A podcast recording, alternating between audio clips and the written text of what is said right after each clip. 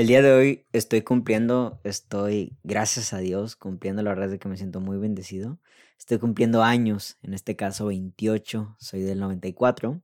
Y la verdad es de que este, me siento joven en muchos aspectos, hay otros en los cuales todavía me siento rezagado, hay otros en los cuales me siento ya viejo, pero al final de cuentas todo es un tema de actitud muy internamente de mí, yo creo que es lo que más me aplaudo, que todavía es lo que más prevalece, es esta idea de que pues la verdad es de que la edad no importa tanto cuando quieres hacer algo.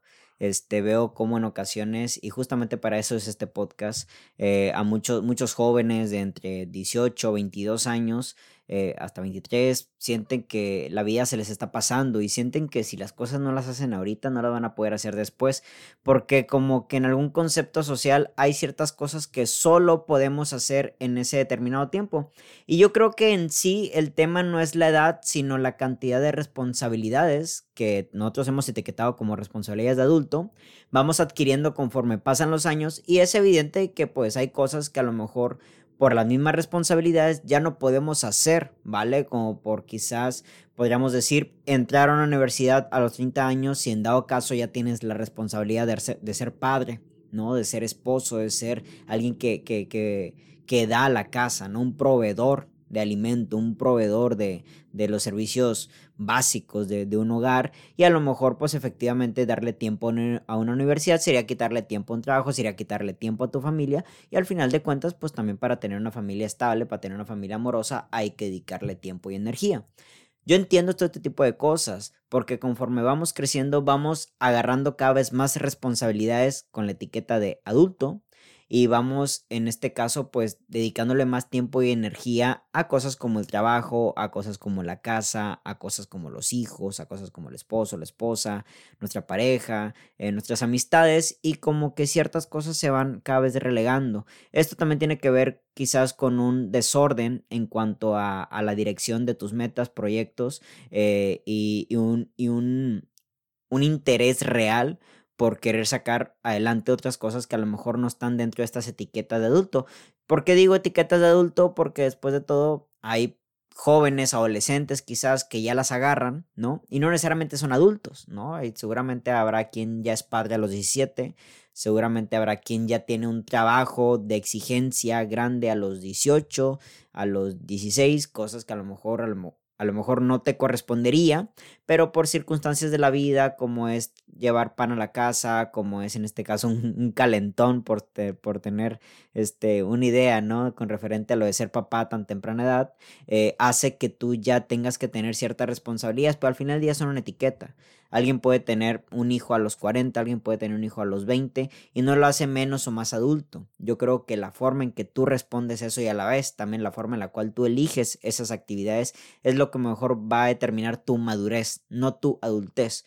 La cuestión de adulto a lo mejor sí, tiene que ver con una cuestión de, de, edad, pero la madurez no tiene nada que ver con eso. Hay personas de 30 años que siguen comportándose como niños, hay personas de 20 años que han pasado por cosas muy serias que los ha hecho realmente madurar en muchos aspectos y pues hay todo tipo de personas al final de cuentas. Este podcast va dedicado a mi yo de 20 años, qué cosas me puse a meditar un poco de siete cosas que me hubiera gustado que alguien me dijese ¿no? Cuando yo tenía 20 años. ¿Y por qué elijo esta edad de 20? Porque yo creo que es como que una idea muy crucial la edad de los 20, cuando justamente sentimos que ya no somos ni niños ni adolescentes, ¿no? Ya somos jóvenes y quizá entrando a, jóvenes adultos. Y sobre todo porque es como que la edad determinada que muchos tenemos como que es, es, es la mejor edad, ¿no? Son los mejores tiempos. Y la verdad que después de todo también es, es una etiqueta. Saben, seguramente haber personas que a sus 40, 50 años están viviendo la vida que siempre soñaron. Y la verdad es de que veo a muchos jóvenes de 20, 22 que la están pasando, pero bien mal.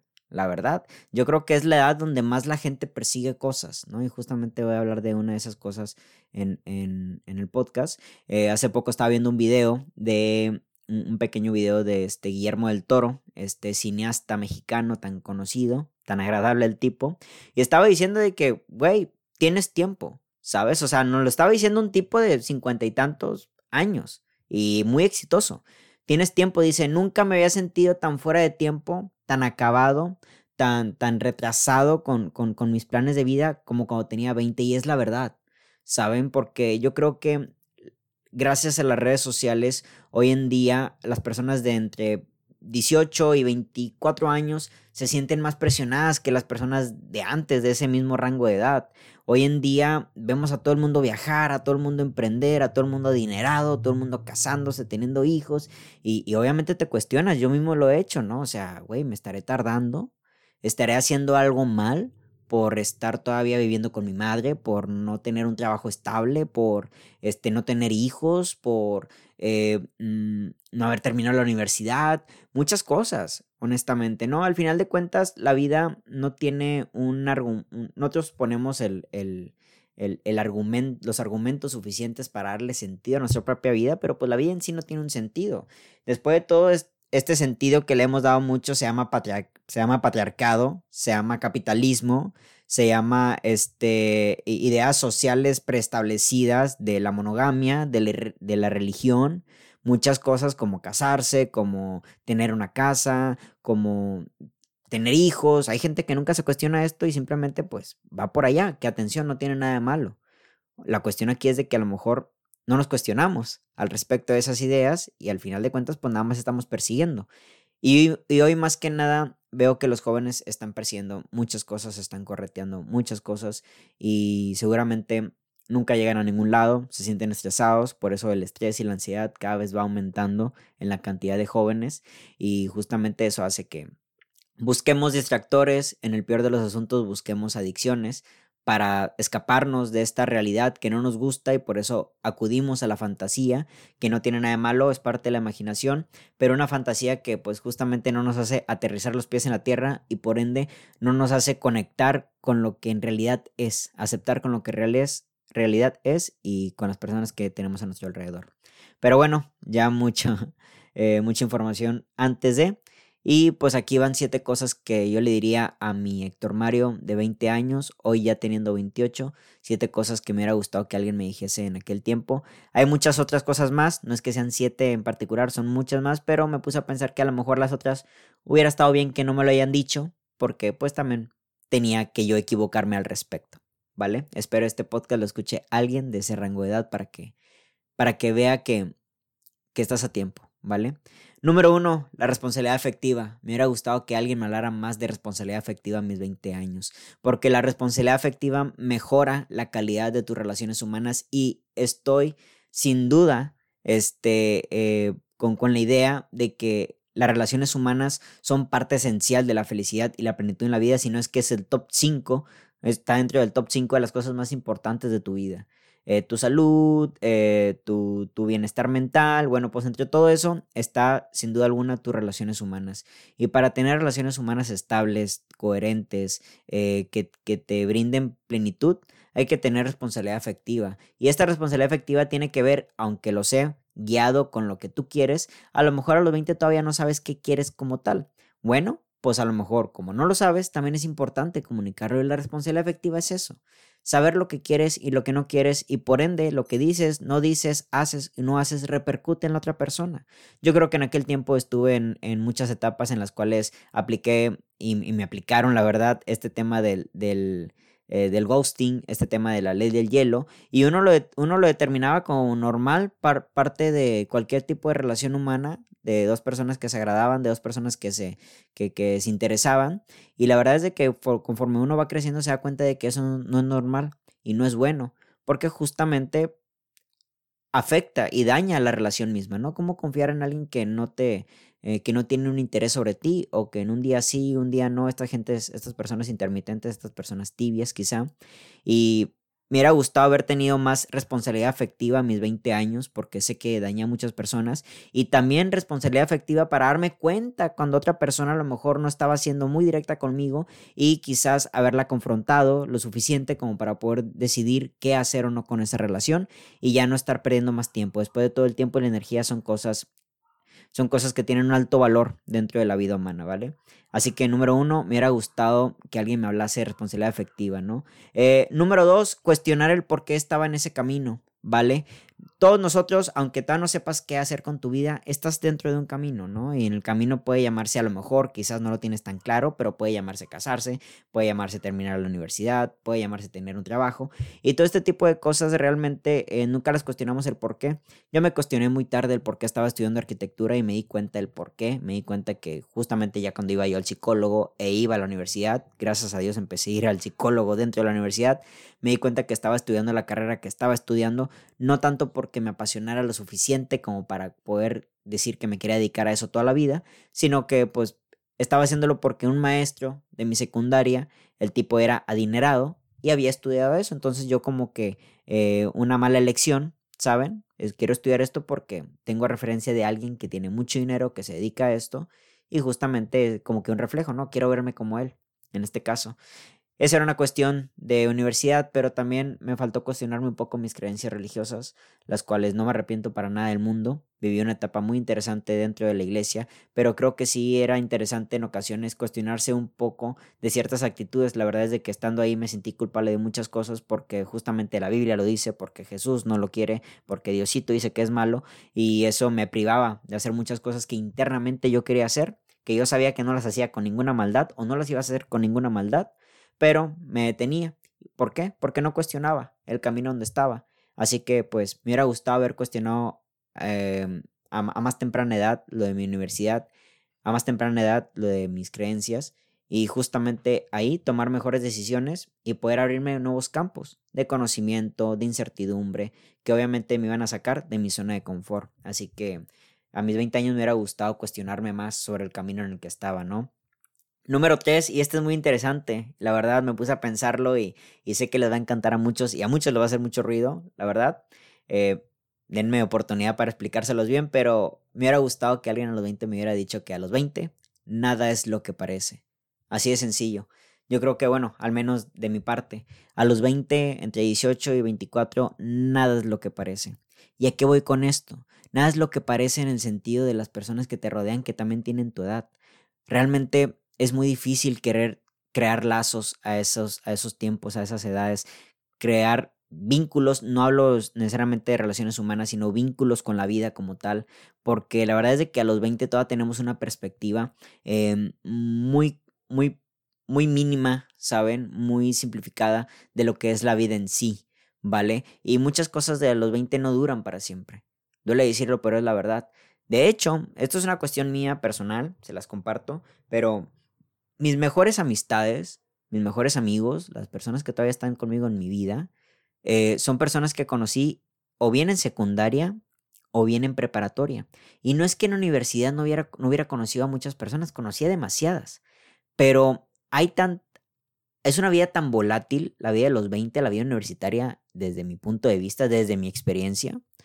Es tan volátil, es, es tan cambiante, que en realidad, al final de cuentas, nunca, nunca creé un vínculo, ¿saben? Que, que podría decir que al, al, al, sol de hoy todavía sigue latiendo, ¿no? Y no es que no haya creado vínculos en aquellos tiempos, creé muchos vínculos increíbles, pero así como mi vida está rebotando justamente a los 20, las personas de enfrente también están rebotando, pero a todo lo que da, ¿saben?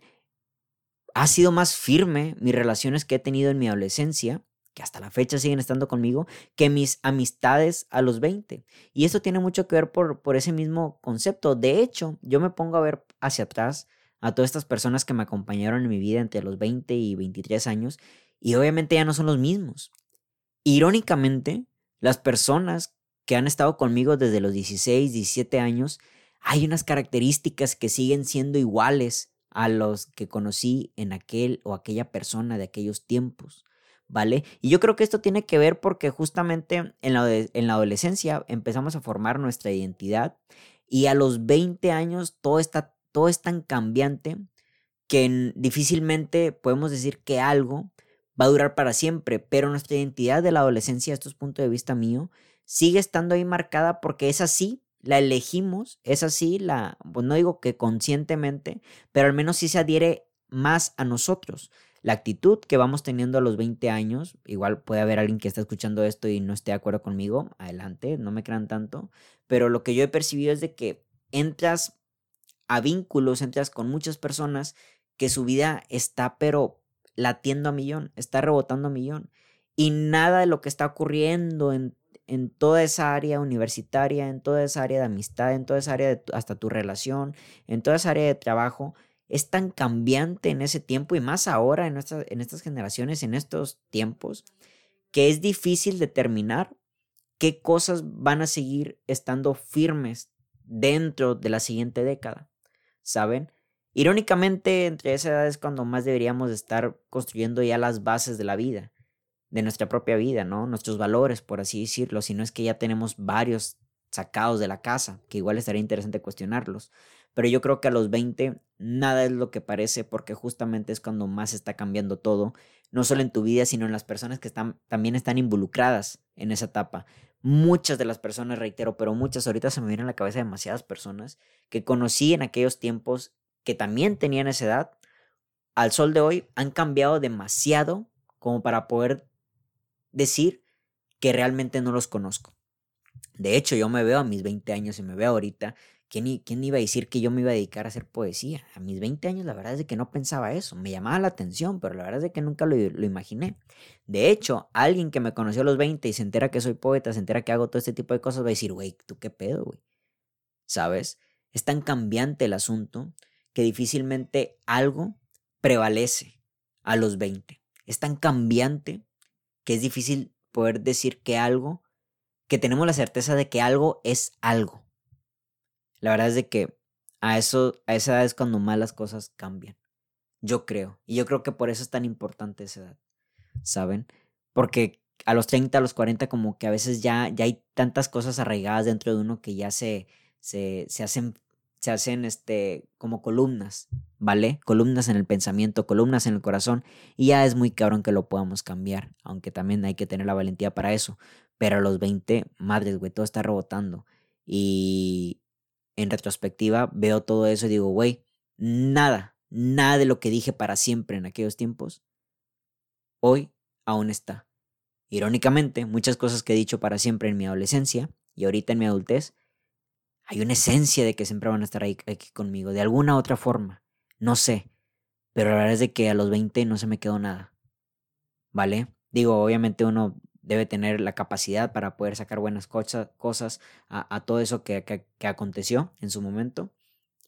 Pero ni siquiera así me atrevo a decir que, que, que en variedad, sobre todo las cosas que tanto quise, que tanto dije mías, se quedaron. Y que tampoco está mal. Pero me doy cuenta de ese patrón, me doy cuenta de esa idea y madres, muy, muy interesante, ¿saben? Número cuatro de cosas que le diría a mi yo, este, a mi yo de, de, 20 años, es busca sentirte cómodo en la incomodidad. Esto apenas lo, lo, aprendí hace poco, bueno, lo escuché hace poco y ya me cayó más el 20, pero la verdad es de que justamente buscamos mucha comodidad a los 20 años, ¿no? Y, es cuando más deberíamos estar expuestos a la incomodidad y sentirnos, sentirnos cómodo con eso. Yo creo que es cuando más podrías tener la capacidad de prestarte a lo ridículo, de prestarte a la gracia, de prestarte al chiste, de prestarte al, al, al experimentar cosas fuera de, zona de, tu zona, de tu zona de confort, ¿no? Y justamente por lo mismo que les conté al principio, ¿no? A lo mejor ya cuando estás grande, ya no hay tanto tiempo y energía lo suficiente como para poder hacerlo, pero sobre todo, me atrevo a decir que como a los 30 años, 40, ya hay personas que ya tienen tan definida su personalidad que es difícil de repente salir con otra máscara al mundo. Y ya, ya mantienen mucho su personalidad, ya mantienen mucho su avatar. Entonces, yo creo que los 20 es esta parte en la cual hay que experimentar difícil, difíciles, tantas facetas de nuestra, de, de nuestra persona lo suficiente como para poder decir esto soy yo, esto nunca he sido yo, esto no quiero volver a hacer, esto no tiene nada que ver conmigo, esto sí me encanta y, sobre todo saber que todo eso en ocasiones está fuera de nuestra zona de comodidad y es la verdad, ¿vale? A mí me hubiera encantado empezar mi proyecto de poesía a los 20, lo empecé a los 24 y lo empecé a los 24 con mucha pena, con mucha incomodidad. Hoy en día ya son cuatro años muy interesantes Sé que debo de mejorar en muchas cosas, pero pues justamente son cuatro años en los cuales ya me siento cómodo donde estoy y ahora tengo que expandirme nuevamente.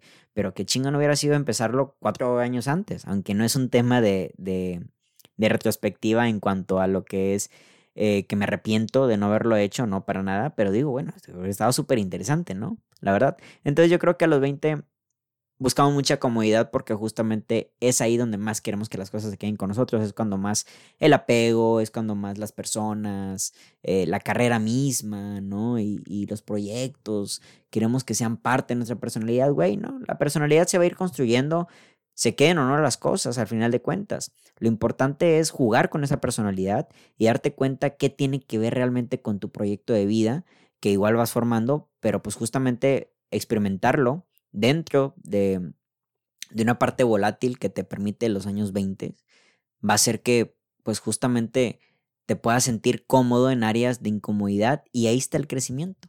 De hecho, nadie crece, nadie ha crecido nunca estando en un, en un sitio cómodo. Nadie, la verdad. Y justamente cuando me presté a la incomodidad fue cuando empecé a crecer internamente. Me hubiera gustado a los 20, entre 18 22 años, haberlo hecho con mayor conciencia, honestamente. Eh, número 5, ¿no? Y, esto es dirigido mucho para los hombres, para los varones. A mí me tocó, que en este caso es más alcohol no te hace más hombre, la verdad. Y no es que yo hubiera sido un alcohólico, la verdad. No es que hubiera tenido un, real, un problema real con el alcohol. Pero sí me doy cuenta de que como que había una presión social, sobre todo de aquellos amigos que hoy ya no tengo, obviamente, eh, sobre lo que era la imagen de beber. Y yo sí era como que de un grupo de amigos en los cuales cada fin de semana era salir y beber ahí se me fue mucho dinero, primero. Y número dos, la verdad es de que afecté mucho a mi salud. Reitero, aunque nunca fui un alcohólico, eh, sí como que había una imagen de que, ah, mira, estos son los que compran cerveza, ¿no? Estos son los que compran alcohol. Y la verdad es de que tuve al, al borde de muchos problemas serios honestamente, en fiestas, en eventos, con amigos, y justamente vi cómo el alcohol afectó a muchas de mis amistades que a la postre, pues, terminaron terminaron consumiéndose dentro de todo aquello, ¿no? Entonces esto sobre todo es para los hombres porque si hay como que una idea todavía flotando en, en que una, una, cierta relación entre el alcohol y el, y el hombre, y eso hace que afecte a nuestro bolsillo, afecte a nuestra salud, afecte a nuestra imagen, y justamente creer que el alcohol nos define como hombres. Y la verdad es de que no, hoy, al sol de hoy, la verdad es de que ya he dejado mucho el alcohol, el cigarro ya lo dejé hace como cinco años, y el alcohol lo he dejado en el sentido de que a lo mucho una cerveza por cada mes y medio, ¿no? Un dos meses. Hace poco estuve con, una amiga, estuve con su familia y bueno, pues ahí me permití tomar un poco de cerveza, pero la verdad es de que no es que mi parte de mi esencia o parte de mi identidad tenga que ver con el alcohol, pero en aquel tiempo sí lo fue. Y justamente esta idea de que eres joven, disfruta, creemos que tiene que ver nada más con fiesta, salir y alcohol. Y güey, la verdad es de que todavía veo gente de 30 años que sigue estando en las mismas, bebiendo y, y todo el pedo, y la verdad es de que no necesariamente lo disfrutan. Así que tampoco necesariamente el alcohol tiene que ser partícipe dentro de un sitio donde se puedan disfrutar las cosas, pero como que sí lo tenemos alineado. Sí creemos que para poder disfrutar la vida hay que entrometer el alcohol y más los hombres. Y en aquel tiempo me di cuenta de que solo me estaba haciendo daño. Y es la verdad. Eh, número 6, este, yo creo que esto es para todos en esta generación, pero es ser más tolerante al sufrimiento. Hoy en día, y esto lo escuché en un podcast y me encantó, estamos en la generación que no tolera el sufrimiento. Y es porque como que satanizamos mucho la idea del sufrimiento, ¿no? Eh, estar triste es, es humano, pero sufrir es selectivo, ¿no? Y, y que no sufras y la chingada, ¿no? Güey, permítete sufrir. ¿Sabes? Mucha gente, muchas personas no experimentan cosas porque, ay, me va a doler. ¿No? Es cuando dicen, no, eh, no me quiero acercar a esa persona porque sí, sé, si sé que me enamoro y esa persona se va, me va a doler mucho. Y ya, te privas de cosas, te privas del dolor, te privas del sufrimiento. Es como a los niños que le regalan muchas cosas, la verdad, los chiflan a todo eso, y el día de mañana que alguien les diga un no, no lo toleran, ¿saben? Y justamente hacen berrinches, justamente hacen pataleos, y el día de mañana se convierten en adultos que toman todo personal porque pues de niños les dijeron muchas cosas así. ¿No? Sí, sí, esto, sí, sí, lo otro, sí, aquello, y obviamente afectaba sus relaciones humanas, ¿no? Entonces, ser tolerables al sufrimiento, me refiero a que permítete acercarte a cosas que, aunque sabes que quizás pueden afectarte, en el dolor también hay un crecimiento y justamente las semillas florecen, las plantas florecen en la oscuridad, ¿sabes? Y es increíble cómo, cómo todo este tipo de cosas no las queremos permitir en nuestra vida. ¿No?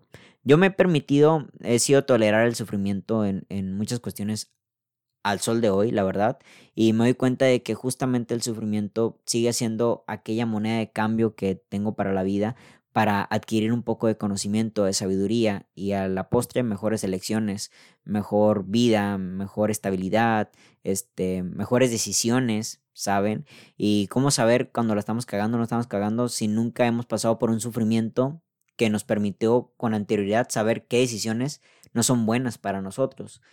Ese tipo de ideas, como reitero, la idea de, pues no me voy a enamorar porque si no sufro, es como que parte de, no querer tolerar todo eso, de que alguien te diga que no, el miedo al rechazo, el miedo al abandono, el miedo a la humillación.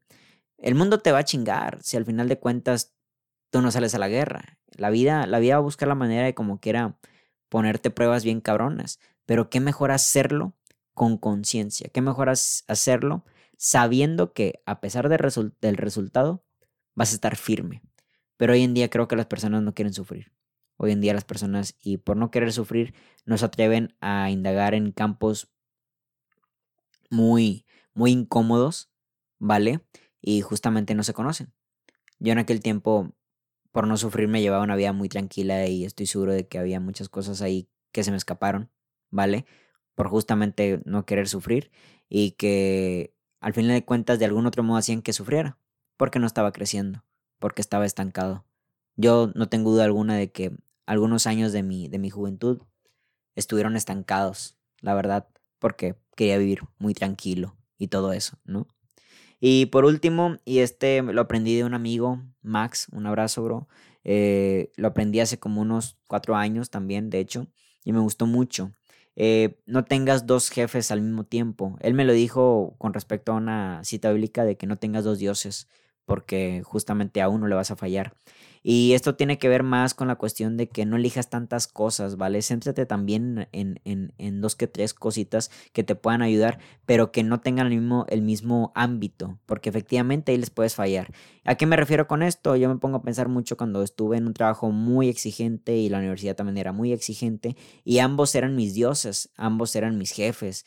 Bueno, y también tenía un tercero que era en este caso la, la mis actividades dentro de un grupo parroquial, dentro de la iglesia, que yo también tenía ahí muchas responsabilidades. Entonces tenía tres dioses en este caso y obviamente no hacía bien las cosas en las tres.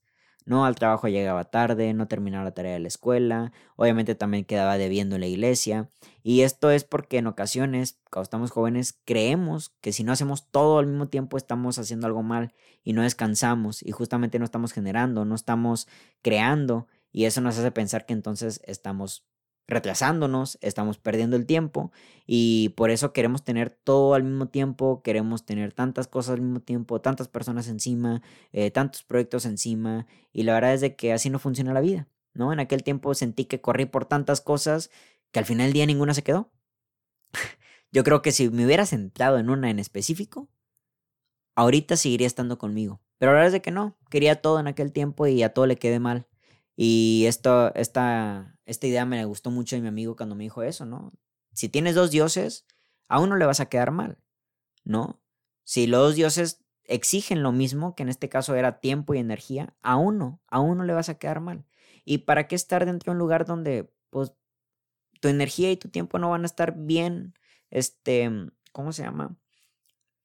Bien invertidos. Porque justamente justamente por no invertir bien tu tiempo y energía en una cosa, hará que la poca, el poco tiempo y la poca energía que dedicas ahí no se la puedes dedicar a la otra cosa seguramente, ¿no? ¿Saben? Entonces es muy interesante realmente poder manejar todo esto para poder decir, sabes, este, esta cosa que tengo aquí a la derecha ya no es tan buena, no le estoy, le estoy dedicando poco tiempo y poca energía y ese poco tiempo, esa poca energía me funcionaría más en el otro lado, ¿saben? Para no dedicarle tiempo y energía a cosas que a lo mejor no queremos, pero que seguimos ahí ahuevados, estamos perdiendo tiempo y energía que podría estar bien invertida en cosas que a lo mejor sí queremos, ¿vale? Y eso tiene que ver porque no aprendemos a decir que no, porque seguimos persiguiendo cosas, porque creemos que necesitamos estar en todo.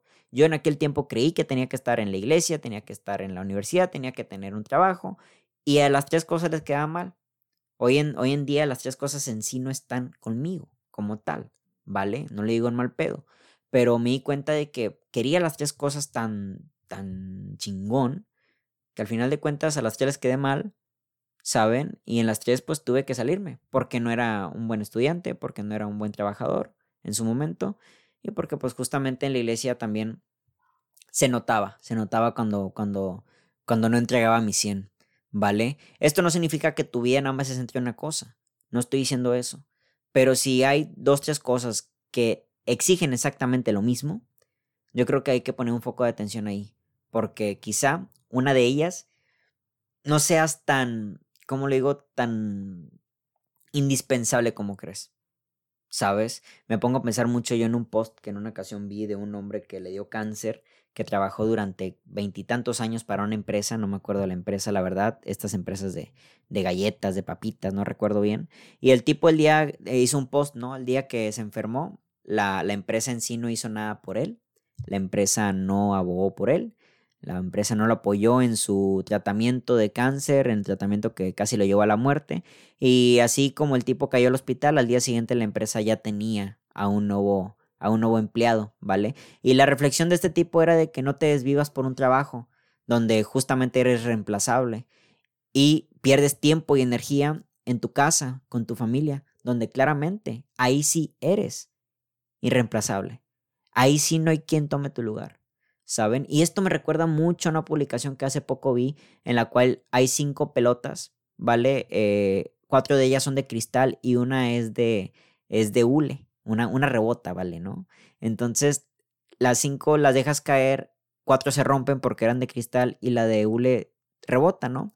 ¿Y cuál era esa, esa de hule?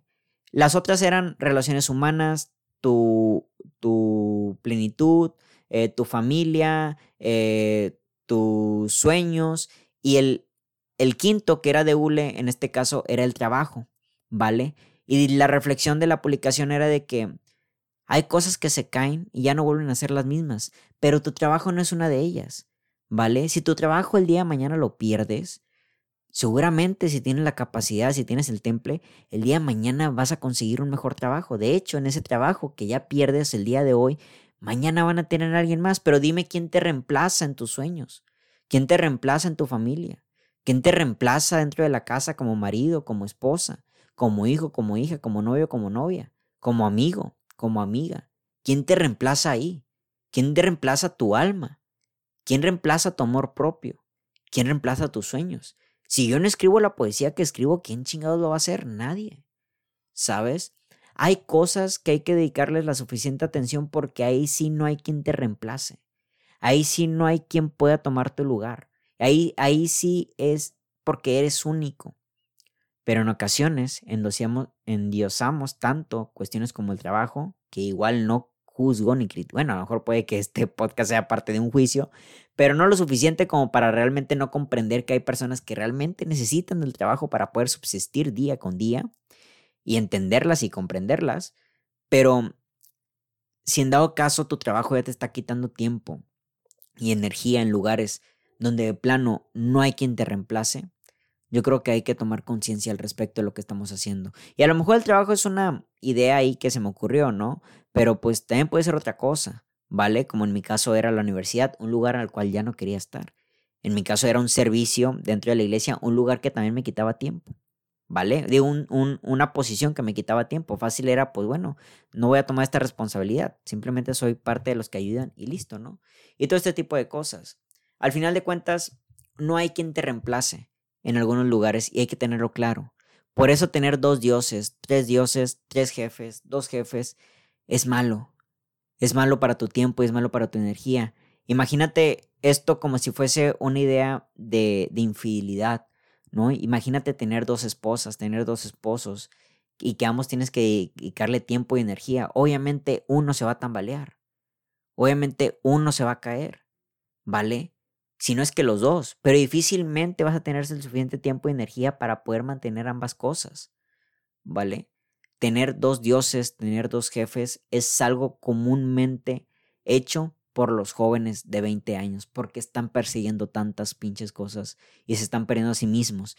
Me recuerda mucho una frase que hace poco oí de que te haces llamar libre, te haces, te dices a ti mismo que eres libre, pero cada mañana te levantas empujando por mil cosas. Y eso es lo que están haciendo muchos jóvenes. Empujan por un millón de cosas. Y al final de cuentas a ninguna, a ninguna le entregan un buen tiempo. En ninguna entregan buenos resultados. A alguna le fallan.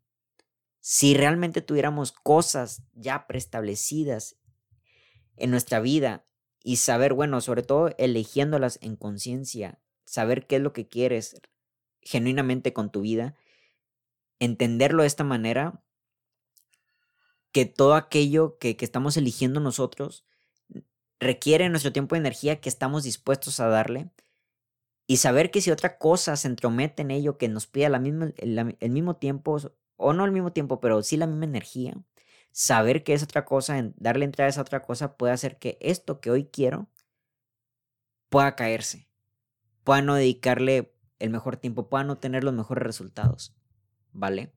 Tener una cosa que hacer te hará hacerlo de mejor manera que tener tres o cuatro, ¿vale? Más bien ser muy bueno en una cosa que buscar ser muy bueno en 100, porque seguramente no lo vas a lograr. Seguramente a una le vas a estar fallando, si no es que a todas. Y era lo que yo vi dentro de mi vida en aquel tiempo. Tenía tantos dioses, tenía tantos jefes, y a todos les salía mal. Pero sobre todo, le estaba quedando mal a la persona que menos le tenía que quedar mal, era a mí. Terminaba cansado, terminaba angustiado, terminaba con estrés. Porque pues, al día de mañana tengo que levantarme y tengo cosas pendientes. Pero pues ¿cómo? ¿Cuándo las hago? Si tengo clase a las 10 y luego clase a las 11 y luego corre a la casa a la 1 porque entras al trabajo a las 2 y de 2 a 7 no puedes hacer mucho. Y luego regresaba del trabajo en ocasiones tenía algo que hacer del, trabajo de la mañana, de mi tarea. Y luego el fin de semana hay proyectos en la iglesia. ¿sabes? El tiempo que era para descanso para adelantarle a mis proyectos era tiempo para otras cosas. Y me perdí mucho. Entonces, número uno, responsabilidad afectiva, Héctor Mario. Héctor Mario de 20 años, o a ti, tú que estás escuchando esto de tus 20 años. Responsabilidad afectiva, eso va a mejorar mucho tus relaciones humanas. La verdad, y las relaciones humanas son esencia pura, en esencia pura, uno de los pilares más importantes de la vida. Eso casi seguro. ¿vale? Igual no me crean tanto. Eh, número dos, a ti que escuchas esto de 20 años, eh, cuestiona por qué estás en ese camino, ¿vale? La terapia es una parte muy interesante para poder saberlo. La meditación es otro, otra herramienta también para poder guiarte en eso. Eh, número tres, nada es lo que parece, así que no te tomes nada personal, no te tomes tan, tan en serio las cosas, sobre todo cuando se tratan de personas de tu misma edad, porque ellas también están rebotando. ¿saben? Este, e, es, es muy difícil encontrar personas a, a esa edad que saben lo que quieren, la verdad. Es muy complicado. Honestamente digo, si encuentras personas que saben lo que quieren, súper chingón. Lo interesante es de que tú también sepas lo que quieres y lo que no quieres. Eh, número cuatro, eh, busca sentirte incómodo. Busca sentirte cómodo en zonas incómodas, en áreas incómodas. ¿Vale? Date la oportunidad de experimentar áreas que estén afuera de tu zona de confort. ¿Vale? Que no necesariamente pongan en predicamento tus valores, tu esencia, ¿vale? Porque tampoco significa que, pues ahora vete a vivir al monte con un güey, eh, con una pareja que conociste en internet y apenas llevan dos semanas hablando y ya es el amor de tu vida y vámonos para allá. No, espérate, tampoco tan incómodo, ¿vale? Pero al menos que puedas decir, ok, aquí no hay tanto riesgo, ¿vale? Más que la incomodidad misma, ¿ok? Número cinco, en este caso, pues el alcohol. El alcohol sobre todo se, se consume en muchas edades que no sea parte de tu identidad, ¿vale? Porque dejar el alcohol en la cuestión de salud sí me ha ayudado mucho a mí, se los aseguro, la verdad. Y estoy seguro de que hay muchas personas allá que están afectándole mucho sus bolsillos, su vida interpersonal, sus relaciones humanas también, por culpa del alcohol, sobre todo varones, me atrevo a decir. Número 6, ser más tolerante al sufrimiento. Si se te da la oportunidad de algo en donde puedas entregarte con todo el corazón, pero no quieres hacerlo porque si no funciona, sufro, no hay pedo, güey. No hay pedo, morra. Al chile, tú entrégate, ¿vale? Tú entrégate. aunque termines sufriendo, aunque termines pasándola mal, aunque termine el resultado que no querías, algo, algo bueno va a pasar, ¿sabes? Te lo aseguro. Y por último, no tengas dos jefes, no tengas dos dioses no tengas tantas cosas a las cuales dedicarles tanto tu tiempo y tu energía por creer que necesitas hacerlo todo, ¿sabes? Justamente yo creo que ahí es cuando las cosas no salen bien. Mi nombre es Héctor Mario Molina. Gracias a todos los que me han felicitado ahí en Instagram, la verdad. Y gracias a todas las personas que han estado conmigo estos años de mi vida. Espero sigan estando más tiempo conmigo. y seguir recibiendo lo mejor de mí. Quizás dentro de 10 años pueda encontrarme otra vez con un podcast hablándole a mí yo de 28 años. Pero bueno, ya iré descubriendo las nuevas cosas para poder saber cuál es ese nuevo Héctor Mario que me espera en un futuro. Mi nombre es Héctor Mario Molina y que tengan todos muy bonita noche. Feliz 4 de noviembre, el día más bonito. Un abrazo.